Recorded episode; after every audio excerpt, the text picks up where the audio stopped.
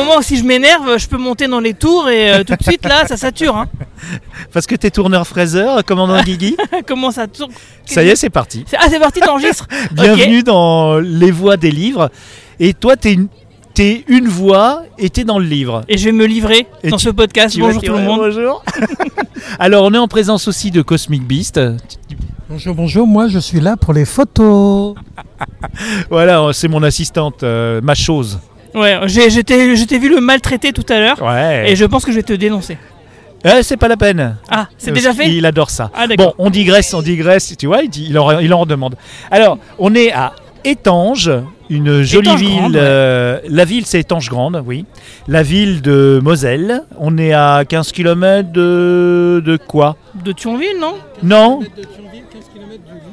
du Ah oui, on est Luxembourg. pas loin 20 du- km de Ouais. la Belgique. On est à côté de Cattenom, en fait, là où il y a les centrales nucléaires. Pour ceux qui Oui, on savent. voit d'ailleurs euh, les panaches de fumée qui sont là-bas. Voilà, En fait, c'est une fabrique de nuages. C'est pas une, du tout fabri- une, voilà, pas une une usine à nuages. Ouais, exactement. Donc on est là parce que commandant Guigui, euh, que d'autres connaissent sous un autre nom, le mien, le, Le vrai, tien, le Guillaume vrai. Mathias, tu veux dire Oui, Ouais, c'est vrai. il y en a qui- Ma mère, elle me connaît sous ce nom-là. elle te connaît sur son nom. Tu, euh, tout le monde, euh, cette voix. euh, alors moi j'ai découvert ta voix. D'abord j'ai découvert ta voix par le podcast, par le podcast Cadran Pop, mais c'est tout un, tout- toute une architecture pop culture euh, dont on s'est sûrement in- inspiré chez Galaxy. Ah, tu parles hein. de- du coin pop Ouais, le Déjà, coin le pop. nom Le nom, ouais déjà. Ouais, alors déjà vous êtes plus mégalo parce que vous c'est la Galaxy Pop, nous Oui, on est juste, le- on est humble, nous c'est le coin pop et eux c'est la Galaxy Pop quoi. Les mecs, ils, euh, et, bon. et le cadran. Alors le cadran, oui c'est vrai, c'est vrai. Ça. Bah, c'est le cadran, ce n'est que un quart euh, de, De- la galaxie. D'accord, voilà. Donc nous, nous, euh, enfin, on vous a pas, euh, oui, on vous a pas copié, mais c'est vrai que t'étais pas loin.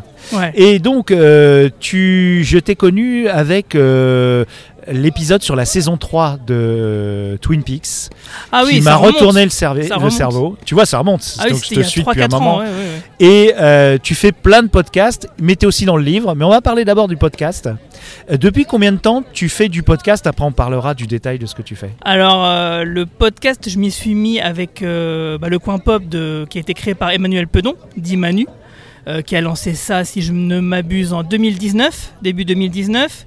Euh, il m'a invité une première fois euh, pour parler de la Comic Con 2019 euh, parce qu'il y avait une annonce sur Star Trek Picard, donc il voulait m'avoir pour avoir mon, mon retour. 2019 Je Ouais, pensais que ça 2019. faisait beaucoup plus longtemps que ça. Non, non, en, en fait, alors, si tu veux, il y a la préhistoire. La Ah, préhistoire, voilà, c'est c'est ça qui j'ai m'intéresse. fait de la radio associative dans les années 2000, 2005, Voilà. euh, où en fait j'ai été rédacteur en chef adjoint du magazine Serimax. Euh, je faisais aussi la maquette, enfin je faisais tout un tas de trucs. Et du coup, pour booster un peu la popularité du magazine, parce que en Magazine kiosque, radio. non non c'était un magazine Un papier, c'était en kiosque, qui se vendait en kiosque. euh, donc j'étais rédacteur en chef adjoint. Ouais. Et du coup, je me suis dit, bah, je vais faire une émission de radio euh, qui s'appellerait Serimax On the Air, euh, bah, pour faire un peu la promo. Donc, On the Air, rapport, à David Lynch, hein, évidemment. Euh, même si ça veut dire forcément ce que ça veut dire. Et, euh, et donc, bah, je faisais une émission mensuelle sur les séries télé. Déjà à l'époque. Donc, c'était en 2005. Et puis après, j'ai trouvé un vrai travail. Donc, du coup, après, j'étais obligé d'arrêter. Ah oui, t'étais tout jeune. Ouais, ouais, ouais, j'avais 24-25 ans. Et, euh, et donc, du coup, c'était une radio associative. Et donc, c'était diffusé sur les ondes et euh, sur Internet. Et surtout, moi, ce qui m'intéressait à l'époque, à l'époque, il n'y avait pas YouTube, il n'y avait pas tout ce qui existe maintenant. euh, bah, c'était de récupérer le fichier MP3 pour le mettre sur mon site internet perso pour que les gens puissent le télécharger. Et je sais que j'avais déjà une audience à, à l'époque, euh, même si ça a duré qu'une petite année, voilà, qui était déjà là. Donc euh, j'avais déjà ce goût de la radio euh, qui, qui m'intéressait. Et après, bah, à cause de Twin Peaks saison 3 ou grâce, euh, je me suis mis à faire des. J'avais déjà ma chaîne YouTube où je mettais mes interviews quand j'étais interviewé pour la sortie d'une BD par exemple, Alors oui, voilà. voilà, oui. pour faire ma promo. Ouais. Et, et du coup, bah, quand la saison 3 de Twin Peaks est arrivée et que je voyais des gens complètement perdus en regardant cette saison 3 de Twin Peaks, je me suis dit, bon, bah, moi j'ai l'impression de comprendre certaines choses, donc je vais mettre ça en image, en vidéo. J'en ai fait une, comme ça, pour l'épisode 8 de la saison 3. Ça a super bien pris. Et du coup, les gens n'arrêtaient pas de me demander euh, toutes les semaines d'en faire de nouvelles. Bah, du coup, bah, toutes les semaines, j'ai mis à m'en faire de nouvelles. Puis arrivé euh, la- le revival de X-Files, euh, de Star Trek, etc. Donc du coup, bah, ça s'est engrangé Parce qu'on comme ça. connaît quand même beaucoup pour Star Trek maintenant. Oui, Oui, certains, oui.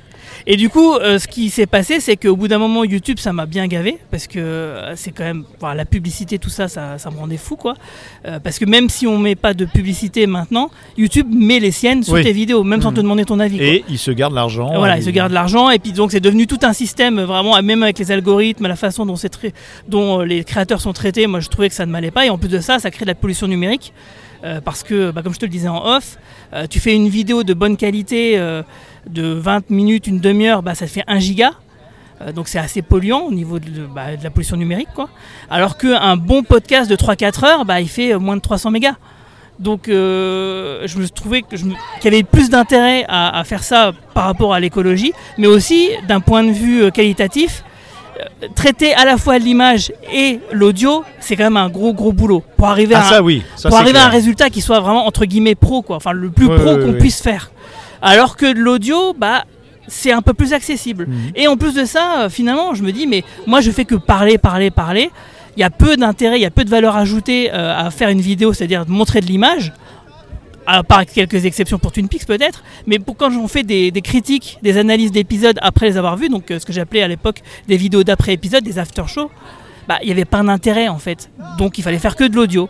Et en plus de ça, comme toi, bah, j'aime bien mettre de la musique de temps en temps parce que j'aime bien ce côté un peu radio. Et des petits, des petits effets sonores. Voilà, des de petits temps effets temps. sonores. C'est, je trouve que c'est sympa et qu'on s'imprègne C'est mieux. immersif. Exactement, là c'est immersif. Voilà, ouais. C'est plus immersif que, que, que la vidéo. Et surtout, c'est moins captif. On est euh, bon, je, je je rabâche, mais on est moins captif à écouter de l'audio. C'est immersif quand même, mais on peut faire autre chose. On peut Ah faire oui. du jogging et tout ça. Tandis que regarder une vidéo YouTube, vous êtes coincé. Alors qu'il y a, bon, je sais qu'il y a- beaucoup de gens qui mettent, font courir et n'écoutent, ne font ouais. qu'écouter. Mais c'est un poids écologique, c'est beaucoup de travail pour, Pour des rien. résultats. Bah oui, si personne ne regarde, ça sert à voilà, rien. ça sert à rien. Et bon, par contre, oui, ça a un intérêt sur des, sur peut-être des conférences, euh, mais encore, je sais même Et pas, là, les, non, les, non. les, les tables rondes là qu'on a vues, l'audio est important. De voir quatre personnes assises, ça n'a aucun intérêt et ça pèse très très lourd. Mais alors, donc, du coup, je t'ai connu au tout début, c'est ça que tu es en train de me dire? Bah, je sais pas. De ta euh, carrière audio? euh, bah, avant, à part 2005, À part la radio, 2005 qui a duré combien de temps? Une année, une année. Parce que moi j'étais très friand euh, des émissions sur les séries, en en regardant surtout 2005. Grande année, euh, grande, euh, grande période des séries, les années, début des années 2000. Il y avait des trucs incroyables. Et il y en avait moins. Il y en avait moins et c'était assez Et, qualitatif. et qualitatif ou iconique. Oui, parce qu'en fait, iconique, tout simplement parce que c'était moins éclaté, le public était moins éclaté. Voilà. Donc plus de gens regardaient les mêmes choses. Voilà. Donc forcément, ça reste un peu plus dans les- la mémoire Maintenant, euh, j'adore euh, Monsieur Série, tout ça, tout ce qu'ils font. Je trouve qu'ils ont, ils ont leur place, et ils sont vraiment des références. Mais il y a tellement de trucs, et puis ils regardent même des séries auxquelles les gens n'ont plus accès. Il y a une multiplicité de plateformes en plus du nombre de séries, où euh, ils vont parler même de séries qui sont même pas diffusées sur une plateforme, mais qu'ils ont eu Ouais, illégalement ou avec un. Ah, VPN. Alors ça, alors et ça, là, c'est insupportable. moi, je, je trouve peux plus. Enfin, Je les aime d'amour, mais, mais dans les années 2000, c'était un peu la même chose, hein, figure-toi, que. oh, c'était plus facilement accessible. hein. non, parce qu'il y avait aussi beaucoup de séries euh, qui étaient euh, piratées. euh, et oui, le- c'était la grande période du, piratage, souviens-toi. Et donc il y avait plein de séries qui Ah n'étaient bah pas Lost, du tout diffusées. Euh, Lost, Exactement. Je l'ai revu là, j'ai fait un run euh, sur Disney euh, sur un grand écran parce que c'était tourné en, full HD. J'ai pris un pied immense parce que pour te dire, Lost, j'ai découvert le pilote un an avant sa diffusion sur TF1. Dans une version de travail, il n'y avait pas la musique de Michael Giacchino dessus, il y avait de la musique de John Carpenter, de The Fog, figure-toi. non, Eh, si, hein. allez, J'aurais dû garder le fichier. T'aurais dû le garder. Mais eh ben, ça marchait mieux. t'es vache parce que Non, la musique est bien de Giacchino. je l'ai mis je dans, troll, je troll, dans la playlist. euh, Oui, elle est bien. Ouais, ouais, Elle est très très plaisir, belle, mais elle est rare, elle est trop trop rare et répétitive parce que sur Tout à euh, fait. ils Bah, pas beaucoup normal, ils, changé. ils avaient un peu un catalogue et puis ils faisaient tourner un peu les mêmes. Les mêmes titres. quoi. Donc, tu fais beaucoup de Star Trek parce que tu es vraiment une, une mine. euh, voilà. Et surtout, tu as des invités. Oui, j'en ai plein. Tu as des invités incroyables, d'autres podcasteurs, d'autres youtubeurs. Comment tu arrives à agréger toute cette. euh, je veux dire, communauté avec de gros guillemets, Euh, tu, tu, tu vas les voir, tu discutes beaucoup avec eux, Ça, ils viennent spontanément parce qu'ils ont eux-mêmes leur format. Comme Bah, comme toi et moi. hein, euh, Ah, moi, j'ose pas, j'ose pas. T'oses pas les voir Non. Non, mais si, moi je discute avec les gens. euh, Ouais. tu vois, par exemple, Hugo de Confession d'Histoire, ben, en fait, il était venu à la soirée Star Trek qu'on avait enregistré, euh, qu'on avait organisé à Paris euh, l'année dernière. Il était venu, mais moi j'avais pas calculé. Je, Mais j'étais là. je- je regardais pas. Oui, j'étais là. Ouais. oui. Mais lui, je savais pas qui c'était parce que Ouais. je regardais pas YouTube, donc je connaissais pas sa chaîne. Ah, Et c'est quelqu'un qui m'a dit après, ah en fait lui il est super fan de Star Trek, il regarde, euh, il fait ça, il a, donc il a un point de vue un peu historique, etc. Donc euh, je trouvais que c'était intéressant, je l'ai invité, il a dit oui. Parce que bah, c'est au fur et à mesure, comme tu dis, bah, ça fait un peu effet boule de neige, c'est-à-dire que bah, déjà il y a Romain Nigita, tu vois, qui est journaliste oui, spécialisé est, série c'est télé. un donc- journaliste euh, sacrément euh, voilà, installé. donc il est un peu, il est calé, il est connu. Et il est chez euh, toi. Et il est chez moi. Et gratuitement. Bah oui. Bah oui, mais c'est ça pas- aussi. Non, C'est mais ça aussi. On fait tous, on fait tous tout bénévolement. Euh, en fait, on gagne pas d'argent avec le podcast. On en fait que Non. d'en perdre. Rien qu'acheter les micros euh, qu'on est en train de tenir Ouais. dans nos mains, ça coûte je sais pas combien. Ouais. Tu payes les abonnements à Ocha. Enfin, il y a Ouais. tous les trucs euh, qui s'en suivent. Euh, ça nous coûte de l'argent. On gagne du, rien. Nous. du plaisir de partager avec les auditeuristes, avec toi qui nous écoutes. Et c'est un, un grand plaisir. On le fait vraiment parce que euh, on sait qu'il y a des gens intéressants. Et puis voilà. Euh, puis moi j'ai le plaisir de les rencontrer grâce à toi, auditeuriste. Alors, euh, mais tu as évoqué rapidement le fait que tu fais des, bandes- des comics. Tu es un comicsman, comment on appelle ça? Je sais pas, un auteur de BD. Tu es un auteur de BD depuis quand? Depuis toujours? Ah, depuis toujours, oui. T'as fait les beaux-arts ou? J'ai fait, alors j'ai fait les beaux arts, mais j'ai jamais aussi peu dessiné de ma vie que quand j'étais là-bas. Donc, Ah, euh, ça n'a aucun rapport en vrai. Euh, les beaux arts, ça m'a surtout permis de rencontrer ma femme et d'utiliser du matériel que j'aurais jamais eu les moyens de me payer à cette époque, comme les ordinateurs. Ouais, hein. ouais, c'est vrai. C'est- vrai. euh, on parle d'un d'un monde d'il y a 25 ans, hein, c'était pas la même chose. Ouais. Euh, et donc oui, j'ai toujours dessiné et, et- et voilà. Et en fait, si tu veux, la vérité, euh, j'ai commencé à faire des podcasts et des vidéos YouTube parce que je me suis dit, je vais faire une communauté euh, pour me permettre ensuite de faire des, de la pub pour mes BD. Ah, parce que tu- ton objectif depuis toujours, ça a été la, la BD. Ouais, en fait, c'est, je me suis dit, je vais faire des podcasts, ça, me plaît, etc. Mais pour moi, l'objectif à la base, c'était d'en faire la promo, de, de servir de cette plateforme-là pour faire la promo de mes BD. Normal. Ça n'a pas du tout marché, hein, on va être clair. Ça n'a, les gens s'en foutent euh, à peu près de, de- de mes bandes Ah, dessinées. ah, je suis pas, je suis pas totalement en désaccord avec toi. C'est pas que les gens s'en foutent, c'est qu'il y a une telle profusion d'offres que euh, avant de se, se focaliser, effectivement, il- on a besoin de créer une Mais communauté. En, en fait, le truc, c'est, c'est Comme même moi, moi, je suis dans ta communauté, tout à fait. mais c'est pas parce que euh, euh, voilà, j'ai tellement de choses dans ma Non, bibliothèque. mais ce que je veux dire, c'est que finalement, j'ai été pris par mon propre piège, si tu veux. Ah. C'est-à-dire qu'en fait, j'ai oublié cet objectif premier, si tu Ah, veux. Tu vois, c'est finalement, j'en parle assez peu de mes BD. Ouais. J'évoque ça vrai, quand ça. je suis en dédicace, euh, par exemple ici ce week-end. Mais en vrai, j'oublie d'en parler. Et puis de toute façon, les... maintenant, elles sont sorties pendant le Covid.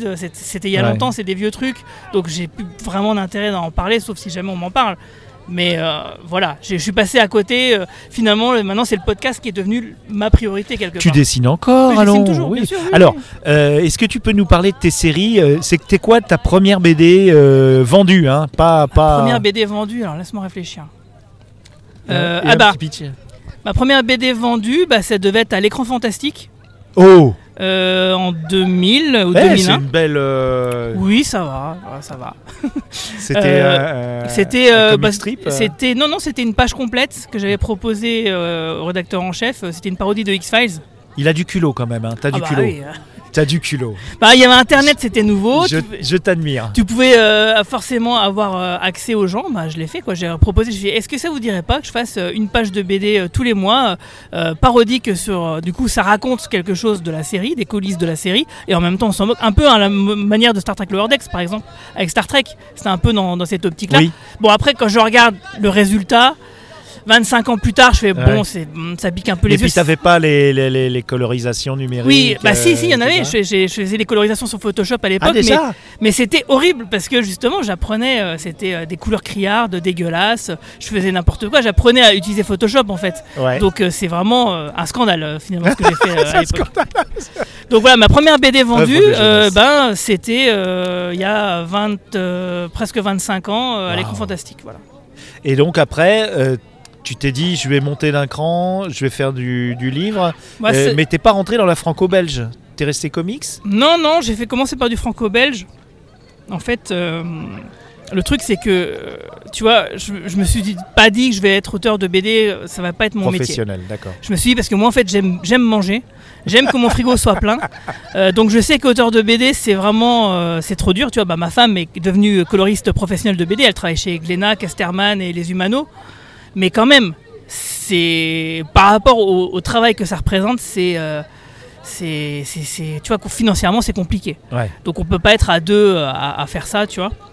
Donc, euh, donc non, j'ai commencé, bah, j'ai rejoint l'association Philactère en 2006 ou 2007, je me souviens plus très bien, euh, dans pour un album qui s'appelait Rencontre improbable, qui était un, un album, euh, c'était un concours en fait, et puis euh, les lauréats ils étaient publiés dans cet album. Donc moi j'avais fait une petite BD de 2-3 pages, euh, et puis voilà, j'ai rejoint l'association comme ça, et puis donc dans, la, dans le fanzine qui s'appelle Noncy, qui était un peu notre, comment dire, notre euh, laboratoire euh, d'expérience, et Mais bah, j'ai fait des petites BD dedans au fur et à mesure. Quoi. Ça a une dimension locale. Là, on reste dans la région. Là, tu n'as Oui. pas quitté la région. Tu n'es Non. pas monté à Paris pour Non, non, euh, des marchés métal hurlant. Non, et- non, non, non, non, non, non, non, mais comme je te dis, de toute façon, c'est, compliqué euh, parce que bah, pff, T'as un ancrage local. Tu veux rester ici. c'est, pas ça, c'est pas ça, c'est que je me suis dit, enfin, moi je me suis dit, je suis pas assez bon pour devenir professionnel et en vivre.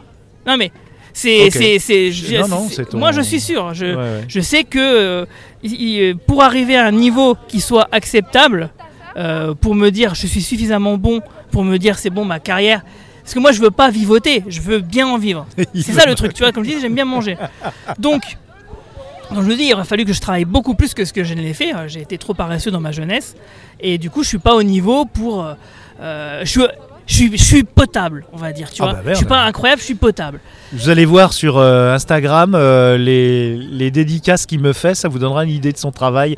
Euh, bon, on est avec Cosmic, on n'est pas d'accord, mais bon, c'est ton. Ouais, mais ton- il y a- on respecte je, ton. je- je connais beaucoup, il y a beaucoup mieux que moi, donc euh, tu, vous, êtes, vous êtes gentil, vous êtes gentil. L'Esprit Info, la bande dessinée euh, sur Lower Deck, euh, où tu reprends toutes les personnes du quadrant pop dans euh, le Lower Deck, elle est magnifique. Donc non, je m'inscris en faux.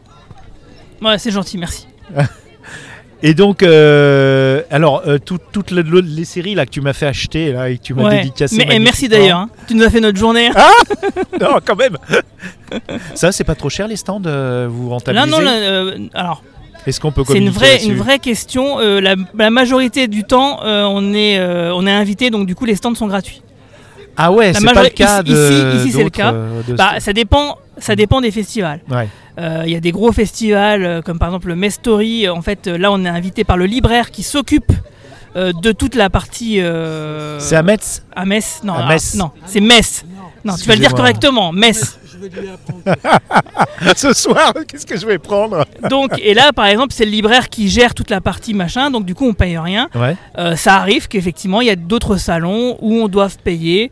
euh, mais la majorité du temps, on est invité et donc du coup, la place est gratuite parce que euh, on est une association, on est euh, local et en général, bah, du coup, si c'est le livre à- sur la place ou le livre à Metz, euh, bah, c'est pareil. Ils se disent bon bah faut aider un peu la production locale, donc euh, voilà, on est invité par un libraire ou par une organisation qui fait que voilà. Mais il y a des, des fois des salons où effectivement on doit payer une place.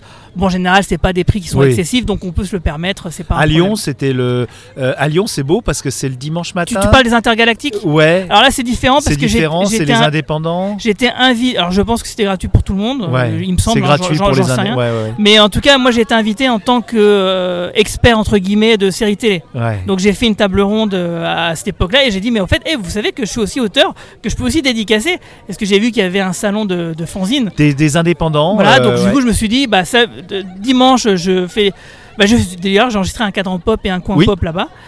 Euh, et euh, je dédicace le reste du temps et puis euh, sinon bah, vous- je suis invité pour la table ronde donc euh, voilà ça me permettait de mettre euh, de faire deux, de mes deux casquettes quoi Ouais, c'est cool. Et donc, euh, du coup, alors là, il y a euh, deux séries.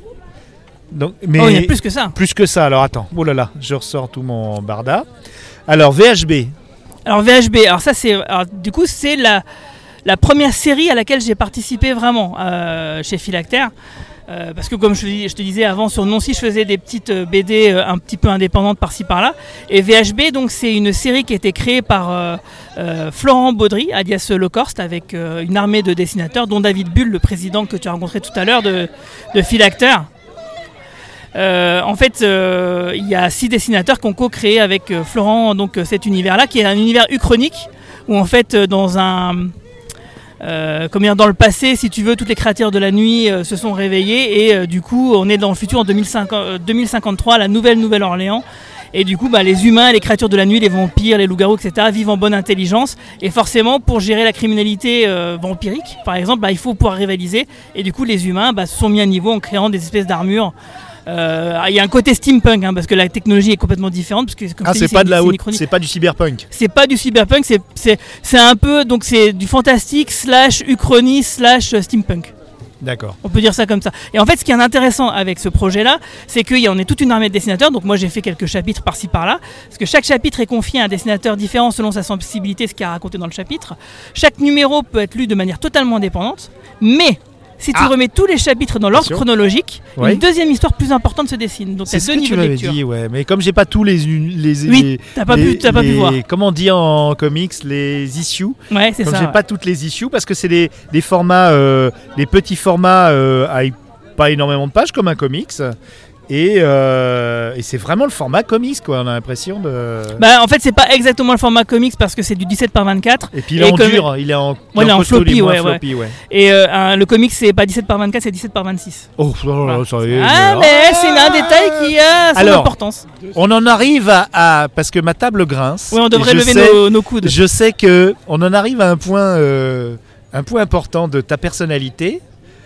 C'est que tu es euh, quelqu'un de très exigeant sur tes formats, sur tes podcasts, sûrement sur ton dessin aussi. Tu dois être euh, un fou furieux. Pas tant que ça. Pas tant que ça. Pas- au niveau du dessin, je laisse passer beaucoup de choses et je suis du, plutôt du style à me dire si c'est raté, c'est pas grave, je le sors quand même, je ferai mieux la prochaine fois.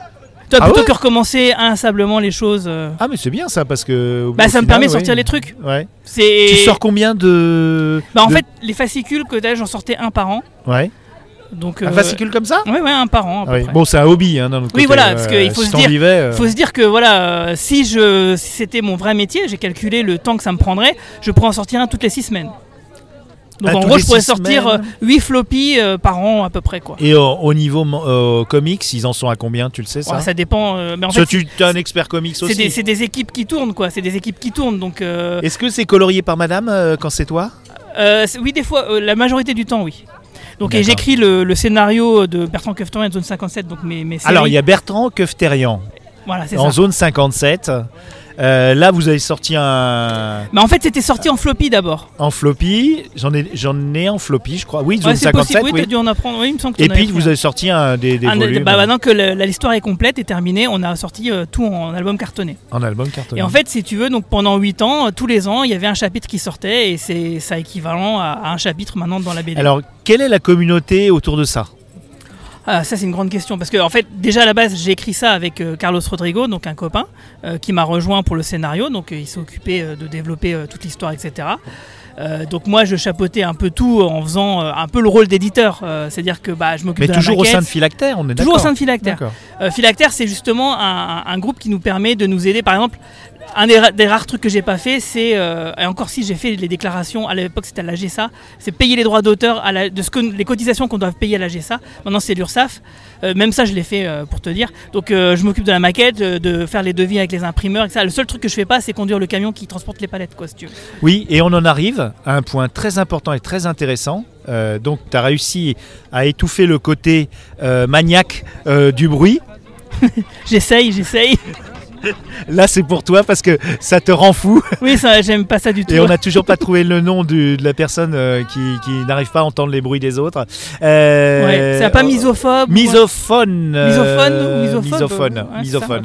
Donc tu es misophone et euh, Ah, mais je reviens sur le livre. Oui, allez-y. Moi, ce qui me passionne, c'est quand on a on est une petite maison indépendante, là en plus une association que vous faites tout, le travail d'éditeur, le de, de correction, de Venir tout en festival. Alors, venir en festival, on en parlera des ventes euh, en même temps. Donc, en festival, ça représente euh, un tiers de vos ventes C'est ce que. Ah non, les trois quarts. Les trois quarts. Les trois quarts. En fait, il y a plusieurs cas de figure parce que Bertrand Kefton et Zone 57, c'est un cas particulier.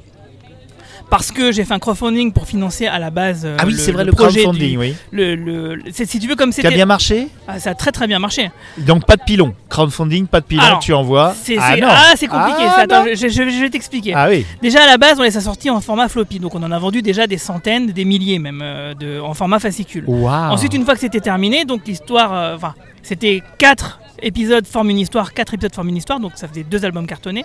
Donc on a- quand les quatre premiers étaient terminés, on a sorti un premier album qu'on a fait le crowdfunding pour le financer et je me suis associé avec une maison d'édition locale qui s'appelle Kotoji Ah, pour euh, le sortir en librairie, donc dans toute la France. Donc, là, avec une diffusion, Une diffusion euh, nationale. nationale. donc on en a sorti euh, un peu plus de 1000. Et euh, voilà, et donc on a quasiment tout vendu la première année, et j'en ai gardé un petit peu pour euh, quand on sortirait les le deuxième. festivals, tu vois. ouais. Non, bah oui, quand on aurait le deuxième qui sortirait, parce que je savais qu'il y aurait le deuxième. Et quand on a fait le deuxième, c'est pareil, on a refait un crowdfunding, mais Kotoji n'existait plus à l'époque, donc euh, je me suis Ah. associé avec Weta, qui fait euh, Le fait fameux Weta Weta, qu'on voilà. salue, qui sont super. ouais. et qui est dans la ré- qui est de la région aussi, qui est de Ah bon Moselle. ah oui, tout à fait. Ça s'appelle Vestron. Maintenant, qui s'appelle Vestron, tout à fait. D'accord. Et qui a les droits de Star Trek en comics, mais euh, Et pas que. mais pas pas, que, parce qu'ils ont- Ninja, ils ont- il a Euh, mince. euh, Ah, Power Rangers. les Power Rangers, les Transformers, les Mon Petit Euh, Poney, enfin, Alien, non Ah, ils ont des anciens trucs de Alien, ouais, il y a... Ce, que- ce qu'avait euh, ce qu'avait Dark Horse Comics, Oui, en fait, si tu veux, c'est des, euh, des scénarios de Robocop aussi. Robocop. Et en fait, si tu veux, c'est des scénarios qui ont des versions de ces scénarios d'auteurs connus qui n'ont pas été faits pour les films. Par exemple, euh, Alien 3, le scénario de William Gibson est adapté en comics, etc. Il y a plein d'exemples comme ça. Il, il est sorti? Oui, oui, il est sorti il y a- longtemps déjà. Ah, c'est ouf.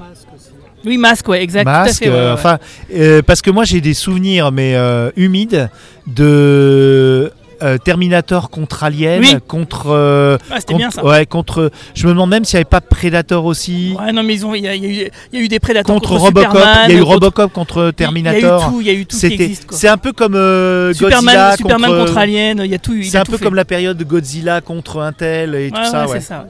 Ouais, qui est en train de, revenir, ouais, pour le. Ah, il y a une série Monarch qui va paraître sur Apple et qui aura a priori des effets spéciaux dignes des films de Godzilla. Et ça s'appelle la série, elle s'appelle Monarch Ah, et ça sort en novembre. Elle est la- magnifique ouais, la bande annonce. ouais. Ah, ça, ça, ça donne envie parce que moi j'ai détesté les films euh, récents là.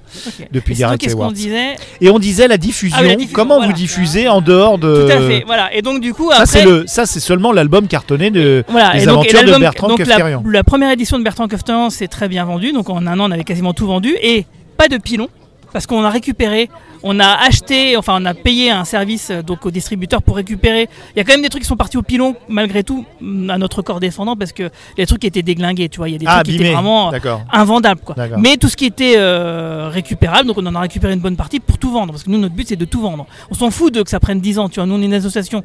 On- en fait on s'en fout de, du fric en fait en Oui, part. le, le stockage vous paye, euh, Voilà, coûte bah, rien. c'est dans, mon garage. Voilà, Donc, euh, voilà. ça. ouais. Ma femme est pas contente, mais voilà, c'est dans mon garage quand même. Et donc, bref, On la salue quand même. hein. oui, on lui fait un, un gros bisou, même Parce si elle n'écoutera que- pas ce podcast, parce Non, que non, elle n'écoute pas les podcasts. Il y a l'intention. Quelqu'un lui rapportera peut-être.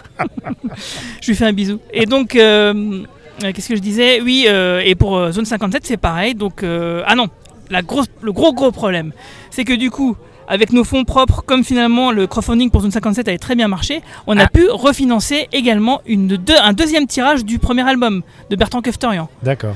Sauf que, Ah. on a sorti tout ça en librairie, je vous le donne en mille, pendant le premier confinement. Wouhou Donc c'est-à-dire que grâce au Covid, on a passé une année de merde. C'est-à-dire que plus de festival, c'était en, en librairie, mais les librairies étaient fermées, les gens ne pouvaient pas sortir de chez eux, donc ils ne pouvaient pas l'acheter. Et comme nous, on est une petite maison d'édition associative, on sait très bien qu'en temps normal, un, un album, ça reste euh, allez, une semaine ou deux à l'étalage et après, ça, ça va derrière, tu vois. Bon, bah, nous, euh, c'était mort. Ouais, on a quasi... ouais. Tu vois, autant la première, la première fois en 2005, euh, 2015, quand on a sorti le premier album Bertrand Kefterian, ça s'est très bien vendu, c'était bien, ça s'est bien passé. Là, euh, j'ai vu les chiffres avec Weta, c'était une catastrophe. c'était vraiment une catastrophe. Donc on a tout récupéré et c'est seulement depuis à peu près l'année dernière qu'on commence à sortir la tête de sous l'eau. Quoi. Et là, vous avez combien de. Là, pour 2024, t'as prévu combien de festivals? Ah, bah déjà, on va au Festival d'Angoulême, grâce euh, à tous les gens qui ont participé au, nouveau au crowdfunding. Ah bah non, non, c'est pas nous. On a fait un crowdfunding pour, euh, où en fait, pour nos 20 ans, Mhm. les gens pouvaient acheter euh, via KissKissBankBank nos BD et ça nous aidait à financer notre euh, festival Et euh, donc, de t'as une superbe communauté parce que des milliers comme ça, ça veut dire que. euh, Si, ah, il faut le dire. Ça va. Oui, ça va. On a des, on a des gens qui nous suivent, qui, qui, qui nous plaisent. Alors, il y a beaucoup Et de pas proches, que en hein. Moselle. Oui, pas que en Moselle. Oui, oui. Bah, Ah ouais. De toute façon, euh, tu vois, en Angoulême, euh, j'ai fait so- la, la dernière fois que j'ai été à Angoulême, euh, mon album de BD Bertrand Keftan, j'étais en sold out dimanche midi, j'avais plus rien à vendre, donc après je suis allé me promener, tu vois. Donc en vrai, ce que je veux dire par là, c'est que les gens qui achètent, ils achètent pas parce que ça se passe à Metz. Non. Tu vois, ils s'en foutent. Moi, j'achète des trucs qui se passent à New York, mais je suis jamais allé à New York, j'en ai rien à foutre, tu vois. Donc euh, c'est pas l'ancrage régional, c'est un petit plus, ça a une petite saveur supplémentaire, mais c'est pas ça qui fait acheter ou pas acheter les gens, tu vois. Est-ce que tu as, un conseil pour euh, une autre maison d'édition indépendante euh, qui est très ancrée le- le- régionalement? Parce qu'il faut, faut, faut prendre son camion, euh, amener les, amener les, Ah oui. Bah, chez les libraires et se déplacer Bah, c'est ça, c'est par exemple nous on fait beaucoup de dépôts-ventes euh, dans les librairies euh, spécialisées de la région, en- à Metz, à Thionville, à Nancy. euh, on en a fait aussi à Strasbourg, des fois un peu à Paris. C'est très compliqué, c'est très très compliqué. Il faut avoir un libraire qui joue le jeu et qui soit motivé à t'aider. Ouais, tu vas pas pour rien, tu as déjà Bah, un, rapport avec le. le- bah, il y a des libraires euh, qui disent oui, ok, ils prennent le truc.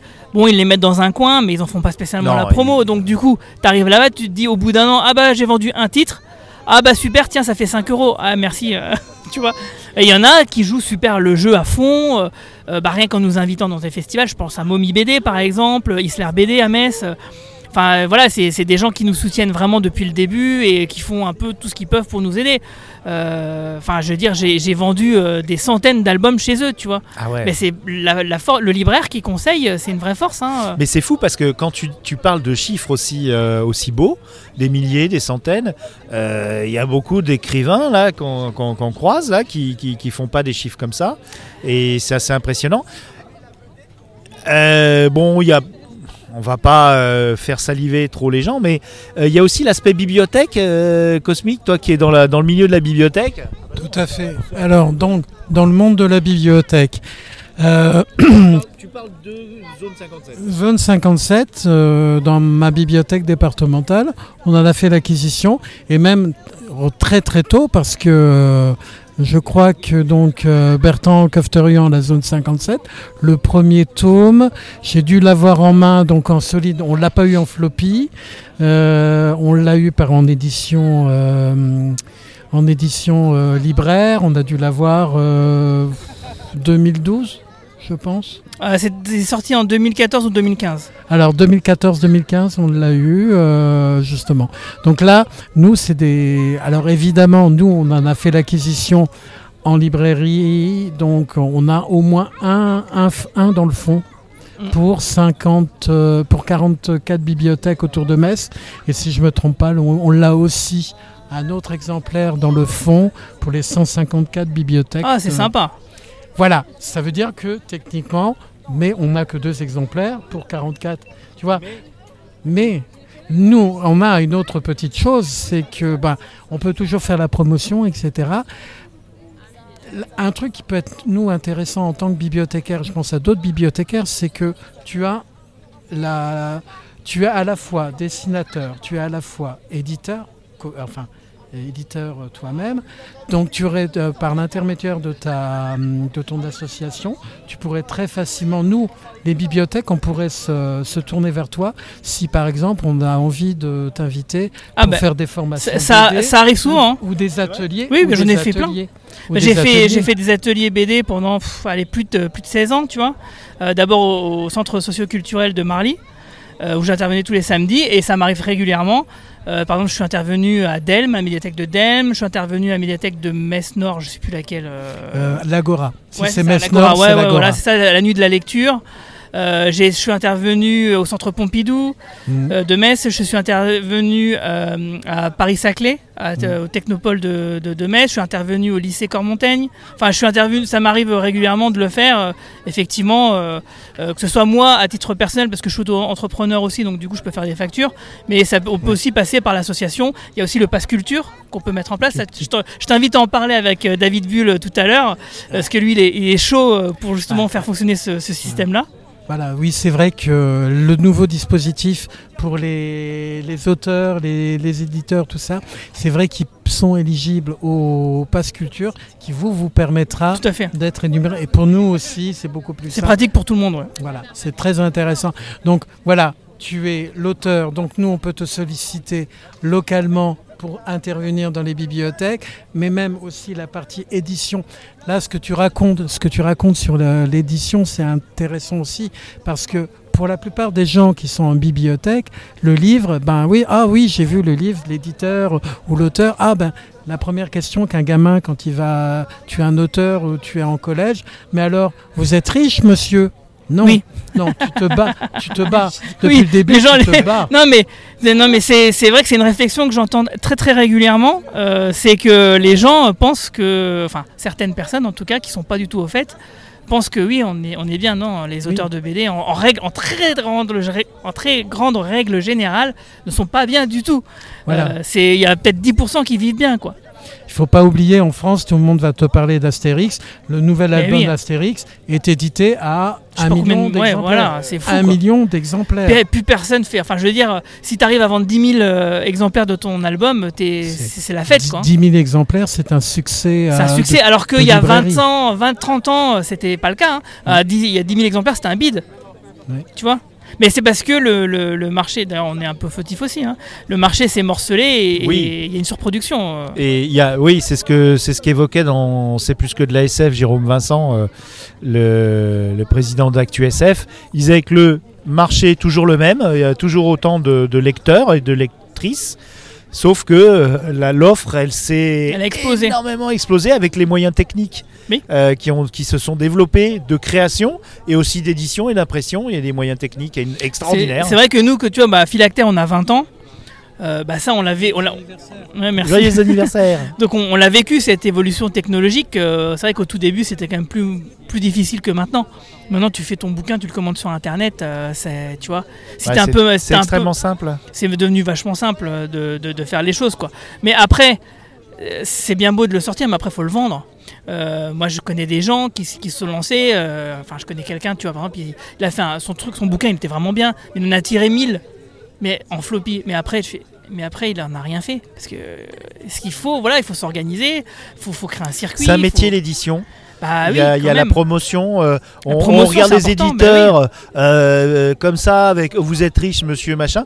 Mais le travail de l'éditeur, et- et, que ça soit dans la BD ou dans le roman ou dans l'essai, c'est énorme, Bien sûr. Énorme. Et euh, cette interview de Jérôme Vincent, je vous la recommande. Elle est euh, poignante. hein. Moi, ça m'a ému euh, vraiment beaucoup. hein. Ça me donne encore des, des émotions. Ah oui, Et, quand une maison d'édition s'arrête, c'est vrai que c'est toujours triste. hein. Ouais, et surtout, il en a parlé, il a vraiment révélé tous les trucs que, que, que, bah, que je découvre avec les voix des livres, euh, puisque je dis- discute avec des, des éditeurs indépendants et on va continuer euh, pendant Étrange Grande. Euh, donc, on va retrouver les phylactères avec David Debulle, c'est ça? Ouais, tout à Et- fait. Notre et- président. Voilà, le président. Eh, Et attendez, Toi, je- t'es monsieur le président aussi d'autre chose Oui, Ah. j'ai été entre guillemets, oui, élu entre guillemets, parce que c'est, c'est- on l'a pas annoncé parce que. Ah, voilà, ça se coupe? Ouais, non, mais euh, oui, euh, pour bonus tracks. euh, le, le- Voilà, le- on m'a dit, le label de podcast. Voilà, c'est ça, de, dont fait partie le coin pop. Combien et- de podcasts dans bonus tracks Ah, Putain, tu vois, je suis déjà un très mauvais président parce que je ne connais pas le chiffre exact, mais on est à peu près une dizaine, je pense, Ouais. de, de Oh, je podcasts. saurais pas te dire combien on a de podcasts Ouais, chez, vous c'est pareil, oui, ouais. Ça, ça fluctue beaucoup et, et, et- Non, non, mais c'est pas une histoire de flux. Oui, ah alors oui. que nous on a plusieurs flux, nous on a voilà. plusieurs flux. Voilà, Nous, on met pas un podcast en avant plus que les autres. Ta, ta. Euh, nous non plus, euh, nous non plus.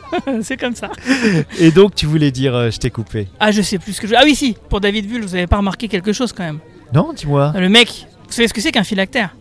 Oui, c'est une, c'est une bulle. Ah oui, il s'appelle vraiment bulle. Oh, oh, mais j'ai même pas. Et attendez, attendez, il y a un deuxième effet qui se coule. Vas-y. C'est quoi ces initiales DB. Euh, euh, David Bull, euh, DB. BD. Oui, ah oui, ah oui. Donc BD. David, et on peut le dire, s'appelle David était Bull. quand même prédestiné Ah un jour à être président de dessinée. phylactère. Ouais, quand même, moi je trouve que c'est beau, ça mérite d'être souligné quand même. Parce qu'il est illustrateur, Il est illustrateur, oui, tout à fait. Ouais, ouais. je trouve. Et en plus, c'est le livre que j'ai acheté. T'as vu la belle dédication, la belle dédicace qu'il t'a faite là sur Alors, VHB celle-là- alors, attends. Et son, al- son album sur la Ouais, guerre j'ai vu, ouais, 14-18, je l'ai ouais, vu, c'est ouf. hein. Euh, non, j'ai pas acheté 14-18, j'ai acheté l'impitoyable illustré. Oui, c'est notre dernier truc sur le western. Et c'est une dernier- anthologie. Ouais, euh, c'est ça, c'est un album recueil. oh, euh, oh là là, qu'est-ce ah, que c'est- beau, ouais, c'est magnifique. c'est du lourd. Et donc euh, vous faites aussi chez Philactère des anthologies avec plusieurs. Moi j'adore ça. Oui, Euh, dans aussi. tous les festivals que je vais, il y a- il y, a une, euh, une initiative locale d'anthologie. Euh, Il y a la Vilaine, euh, c'était où? C'était à Ouest-sur-Lan, donc à Rennes, la Vilaine. Il y avait euh, à Nantes, il y avait aussi un comme un métal hurlant local. Mhm. Et c'est magnifique, quoi. Aller dans les festivals avec les copains. Avec, euh, moi, j'ai mon copain euh, Cosmique euh, qui est là. Euh, Porteur de sac. Euh, Porteur de sac. j'ai- on rencontre des gens fabuleux comme Commandant Guigui. Ah, et merci. puis, euh, puis des gens euh, prédestinés pour la BD, euh, David Bull, euh, président de Philactère, qu'on aura bientôt. Ou tout voilà. de suite même. Eh ben, je sais pas, je sais pas, on va voir. Techniquement, avec un podcast, c'est maintenant. Oui, c'est vrai. bon, on dit au revoir à nos auditeurs. Voilà, longue vie et prospérité. Avec le petit mou- le petit, parce que Ouais, voilà. le symbole vulcain voilà. qui va bien. Allez, Ciao. salut tout le monde.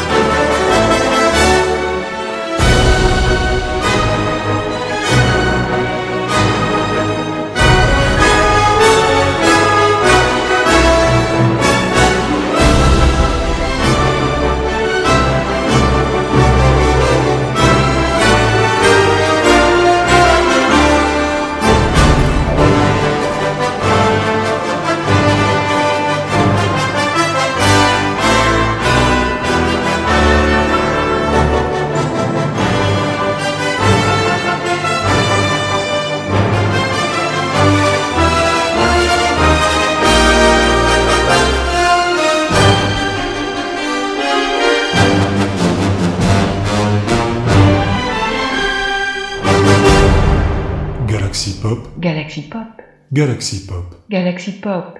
Wow. Galaxy Pop.